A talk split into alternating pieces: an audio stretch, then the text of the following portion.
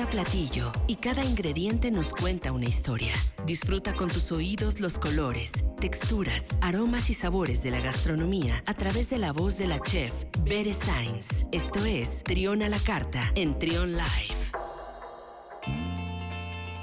12 con 41 minutos, ya lo escucharon, está con nosotros como cada jueves en esta sección tan deliciosa que es Trión a la Carta, la chef Bere Sainz. ¿Cómo estás, Bere? Muy bien, Luis. Aquí ya contenta de poder platicarles más cosas acerca de la gastronomía. Oye, eh, no se podría entender la delicia y la riqueza que tiene nuestra cocina mexicana sin el maíz, que es uno de los eh, pues ingredientes fundamentales y el día de hoy nos traes algo muy interesante sobre el maíz. Claro, pues fíjate que evidentemente como dices, el maíz, que además es uno de los granos alimenticios más antiguos y pues la importancia que tiene dentro de México. Contamos con más de 60 variedades de maíz, eh, de los cuales pues México produce eh, alrededor de 27 millones de toneladas. Entonces imagínate, no toda esta producción prácticamente el 91.5% pertenece al maíz de grano blanco, el 8% al amarillo y el resto a los granos de otros colores, que evidentemente conocemos dentro del mercado es el maíz azul. No sé si tú hayas tenido oportunidad ya de probarlo. De probar el maíz azul, sí, son esas tortillas este, oscuras, ¿no? Correcto. Así es. Así es, pues desafortunadamente, el, eh, digamos, esta planta doméstica el maíz en general, este, que es altamente productiva, pero como no crece de forma que presenta completamente el cuidado del hombre. Eh, particularmente el maíz azul pues tiene muchos antocianinos, este, que son estos pigmentos vegetales que dan el color azulado, rojo o morado, que contienen de forma natural las plantas. Las cuales, o sea, estos antocianinos, una de sus funciones principales es atraer a los depredadores para que consuman sus frutos y ayuden a dispensar la semillas fruto y precisamente también a reproducir la especie, ¿no? Entonces, es súper importante porque el color azul, pues no solamente que se vea bonito, eh, sino que precisamente atrae a estos animales eh, para poder generar como esa polinización y, que, se pueda dar, ¿no? Eh, se pueda reproducir la especie como tal. Ya lo habíamos platicado en alguna ocasión con, con los ingenieros en biotecnología de EcoScience Lab y está esta serie que justamente eh, explica cómo los, cómo los insectos ven a la naturaleza, cómo ven las flores, por ejemplo, que ven este, estos colores ultravioleta. Y para ellos, por ejemplo, para las abejas, eh, es muy importante estos colores tan vivos porque son como si fueran estos, mm, me imagino, estas pistas de aterrizaje para que ellas sepan dónde posarse. Es una cosa maravillosa, es algo muy bonito todo esto que sucede hay esta película infantil, no sé si la viste, que se llama Bee, así como de abeja. Ah, sí, cómo no, sí, sí, sí. Que es hermosa, ¿no? Porque te habla justamente de cómo las abejas hacen todo este proceso. Entonces, la verdad es que es una película, pues, a pesar de que es una película para niños, eh, te explica muy bien cómo funciona y como dice, literal, ¿no? Se ve así como pista de aterrizaje. Sí, es algo maravilloso la naturaleza. Eh, el, el, maíz, pues el maíz azul con todas estas variedades, pero sin lugar a dudas, creo que el, el, el pues el, ese manjar que es el taco, que no se podrá tampoco entender sin la tortilla, y este papel protagónico que tiene la tortilla también en nuestra cocina mexicana, además de otras delicias, ¿no? Se me vienen a la mente los tamales, este, pues todo lo que se puede hacer con el maíz, pero la tortilla en particular es un, es algo muy versátil, es un ingrediente muy versátil en la cocina. Claro, fíjate que justo estaba leyendo esta que le llaman la superposición cuántica de la tortilla, que si me permiten se los voy a leer porque está interesantísimo y habla como de tres delicias pues que podemos hacer con la tortilla y conservan al mismo tiempo como la esencia prehispánica. Entonces ahí les va porque está, pongan atención, está muy muy padre y muy bonita. Ok.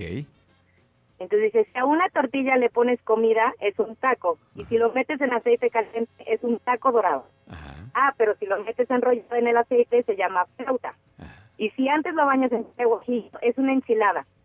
Ahora, si al taco le pones queso por dentro, se convierte en una quesadilla. Y si le pones la salsa y el queso gratinado por fuera, se convierte mágicamente en enchilada suiza. Y cuando esa tortilla la partes en pedacitos, la metes en aceite y después le pones queso y chile, se transforma en chilaquiles. Sin embargo, cuando la metes en el sartén y la bañas con frijoles, tienes unas enfrijoladas. Pero si en lugar de frijoles le pones salsa de jitomate, las has convertido en entomatadas. Si cortas tiritas y las metes en un caldillo de jitomate con chile pasilla, crema, queso y aguacate, entonces es una deliciosa sopa de tortilla. Si las enrollas y españas crema y encima pones rajas de poblar de chorizo, te quedan unas maravillosas enjococadas. Al cortarlas en triángulo y meterlas en aceite hirviendo serán totopos. Pero también puedes freírlas hasta endurecerlas, ponerle encima todo lo que se te ocurra para que disfrutes de ricas tostadas.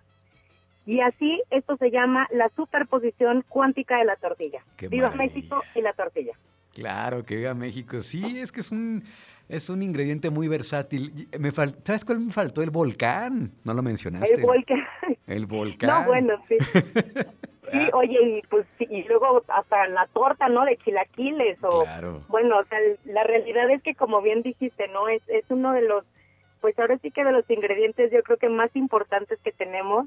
Eh, es difícil inclusive imaginar, ¿no? Una comida sin tortilla, cualquiera de la de cualquier forma que te guste acompañarlas, ¿no? Sí, eso eso por un lado eh, con la tortilla y el maíz, porque siempre tendrá un lugar muy especial dentro de nuestra cocina. Ya nada más me hace acá ojos Toño que ya esté mucha hambre, se le antoja todo a Toño lo que platicamos aquí. Pero bueno, y pasando otras cosas, em, ya estamos en septiembre, hay eventos muy interesantes que vienen para los próximos días que algunos ya los hemos comentado, pero refresquenos un poquito la memoria de lo que tendremos para septiembre, Bere. Claro, pues esto para recordarles del Festival Gastronómico Guanajuato de Mis Sabores, que va a ser este 3 y 4 de septiembre, pues donde podremos apreciar la gastronomía de la entidad. Va a ser en Guanajuato, la vez pasada dije la Alhóndiga de Granaditas, pero es en la explanada de la Alhóndiga de Granaditas. Y bueno, ¿no? El objetivo sabemos que es preservar, rescatar, salvaguardar y promover la gastronomía del Estado. Eh, van a participar 10 restaurantes que podrán evidentemente mostrar toda esta diversidad de los productos y el uso de insumos pues propiamente guanajuatenses. Habrá también estos recorridos artístico-plástico por la Galería de las Calles Positos, charlas, presentaciones artísticas alusivas a los productos que se van a estar exhibiendo y evidentemente como en todos estos festivales tendremos pues la venta de tortilleros, molcajetes, cerámicas, vino, mezcal, conservas, quesos, embutidos, una gran variedad de cosas que no nos podemos perder. Guanajuato está pues prácticamente a nada, ¿no? Digo, de Guanajuato hacemos eh, pues nada más media, hora. 40 minutos. igual acá de León. Igual acá de León es media hora, 35 minutos más o menos, sí, sí, sí.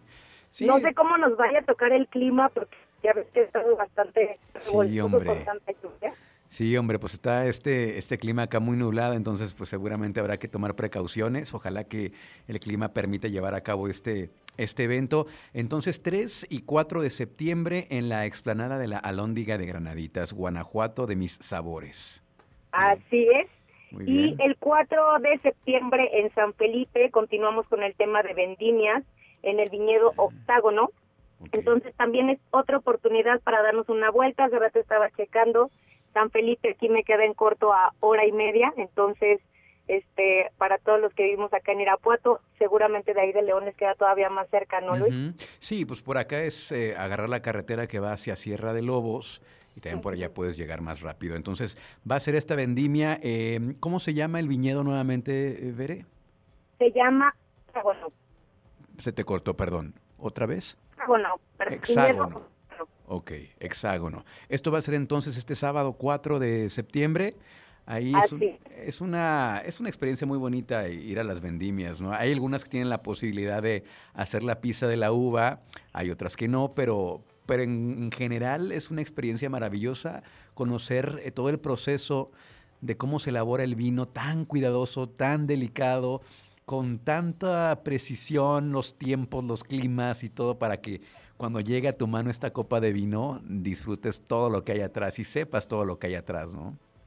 Claro, sí, definitivamente es ahora sí que un, una parada obligada, ¿no? El poder por lo menos eh, aprovechar este calendario de vendimias que tenemos, que sí se pudo llevar a cabo este año, entonces sí tomarnos eh, la, pues esta posibilidad de, de hacer un espacio, darnos una vuelta y como bien dices, poder vivir toda esta experiencia a través del vino. Excelente. Bueno, pues ahí están dos opciones para este fin de semana y ya la próxima seguramente tendremos más opciones porque pues viene septiembre, mes patrio, tequila, fiesta, entonces seguramente habrá, habrá mucho que disfrutar. ¿Ustedes cómo van a festejar allá en Villa el, el, el mes patrio, Bere? Fíjate que nosotros cada año hacemos nuestro mercado de mariscos, justamente nosotros vamos a empezar el día jueves 16 al domingo 19. Hacemos un menú, eh, pues ahora sí que mera de puro marisco. Lo traemos gran parte de ello de Ensenada. Y bueno, ya sabes, ¿no? Entre opciones, almejas frescas, este, ostión vivo. Tenemos algunos platillos con pulpo, con jaiba. Eh, nosotros preferimos más como promover la gastronomía, no tanto en una noche mexicana, sino haciendo como este mercado de mariscos, donde también ponemos una gran variedad de, mezcales, vinos, vinos blancos, vinos rosados para acompañar con, con estos deliciosos mariscos. Entonces, si tienen oportunidad, ahí en Villa vamos a estar del 16 al 19 de septiembre disfrutando de este tradicional mercado de mariscos que ya ya para nosotros ha sido un evento que, que realizamos cada año y se ha vuelto pues básicamente uno de los identificadores ahí en el restaurante. Imagínense nada más el 16 de septiembre para poder este, volver a la realidad y poder recuperarse de la noche mexicana, unos mariscos, wow, ahí Así es, así es. Ojalá y si te des una vuelta. Sí, voy a andar por allá, entonces seguramente sí, sí voy a dar una vueltecita. Muchísimas gracias, Bere. ¿Cómo te encontramos en redes sociales? Bueno, en Facebook, Instagram y Twitter estamos como arroba Villa Cocina y el mío personal es arroba 9 Ahí síganos para que se enteren de todos los eventos que vamos a tener durante el, el mes de septiembre y pues que hagan sus reservaciones y nos visiten. Muchísimas gracias, Bere. Acá estaremos escuchándonos la próxima semana. Feliz fin de semana. Gracias, igualmente. Escucha, escucha, Trión, sé diferente.